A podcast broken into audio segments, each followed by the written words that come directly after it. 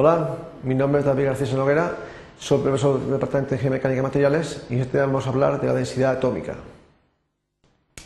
Bien, en primer lugar hablaremos de densidad atómica lineal, donde trataremos la densidad atómica planar y posiblemente trataremos la densidad atómica volumétrica. Bien, la densidad atómica lineal es la relación entre el número de metros atómicos cortados por la longitud seleccionada de la línea en la dirección de interés con respecto a la longitud seleccionada de la línea. Podemos eh, definir el factor de impactamiento lineal como la fracción realmente ocupada por átomos en la longitud seleccionada. Es importante destacar que tan solo se consideran aquellos átomos donde la dirección de interés pase por su centro. A modo de ejemplo, tenemos aquí una estructura cúbica centrada en las caras y una dirección, la 1, 1, 0. Vamos a determinar la densidad lineal en esta dirección. Bien, de forma esquematizada tenemos una proyección en la figura de la derecha de la dirección 1, 1, 0. Observamos que tenemos tres átomos. Eh, mejor dicho, tenemos un átomo y dos medios átomos. Esa longitud de la dirección es raíz de 2 por A. Si queremos calcular la densidad atómica lineal, como hemos definido anteriormente, es el número equivalente de átomos por la longitud de la línea, eh, derivaremos que esa densidad lineal es dos átomos partido por raíz de 2A. Cada, en este caso, cada metal tendrá una lista diferente y cuando tendrá una densidad lineal diferente. Bien, en cuanto al factor de empatamiento lineal, está definido como el número de radios atómicos partido por longitud de línea. En este caso es cuatro veces el radio, como se observa en la figura. 4 por el radio partido por la longitud, que es raíz 2 por A. Utilizando la expresión eh, que relaciona el radio con la lista, que para una cúbica central en las caras es el radio es igual a raíz de 2 por A partido por 4, obtenemos la expresión de que el factor de impactamiento lineal es igual a 4 raíz de 2 por A partido por 4 y todo partido por raíz de 2 por A, por la longitud de la línea. Esto da como resultado, operando, el 1. Y es que a partir de la figura se puede derivar perfectamente que toda la línea estaba ocupada por átomos, en este caso, en esta dirección. Por eso el resultado ha sido de 1, 100% ocupado por átomos. Bien, en cuanto a densidad atómica planar, la densidad atómica planar es la relación entre el número equivalente de átomos cortados por el área seleccionada con respecto al área seleccionada. También podemos definir el factor de impactamiento planar como la fracción realmente ocupada por átomos del área seleccionada. Al igual que en el caso anterior, tan solo se consideran aquellos átomos donde la línea pase por su centro.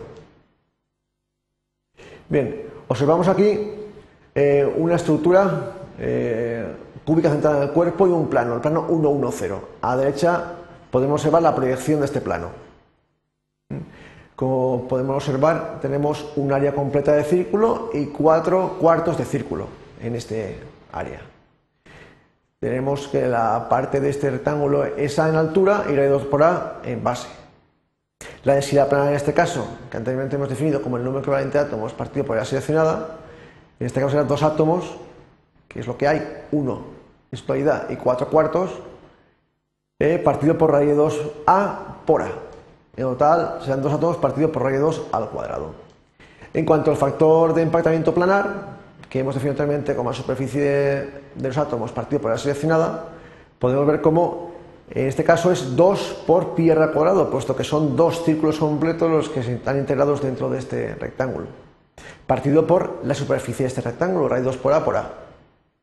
Si tenemos en cuenta la relación entre el radio y la lista, que en una cúbica en el cuerpo es radio es igual a raíz de 3 por a partido por 4, obtenemos esta expresión. Operando con esta expresión, tenemos al final un valor de factor de empatamiento planar de 0,835. Para finalizar, hablaremos de la densidad atómica volumétrica. La densidad atómica volumétrica es la relación entre la masa de la celda unidad con respecto al volumen de dicha celda. El factor de impactamiento atómico, volumétrico, perdón, conocido como factor de impactamiento atómico, es la fracción de la celda unidad ocupada por átomos, el volumen de átomos partido por el volumen de la celda igual que los casos anteriores, tan solo se consideran aquellos átomos donde la línea pase por su centro. Bien, a modo de ejemplo, aquí tenemos una cúbica centrada en las caras. Eh, la curva central de las caras tiene cuatro átomos en su interior, un octavo por ocho de cada una de las esquinas y un medio por seis en cada una de las caras, de átomos de cada una de las caras.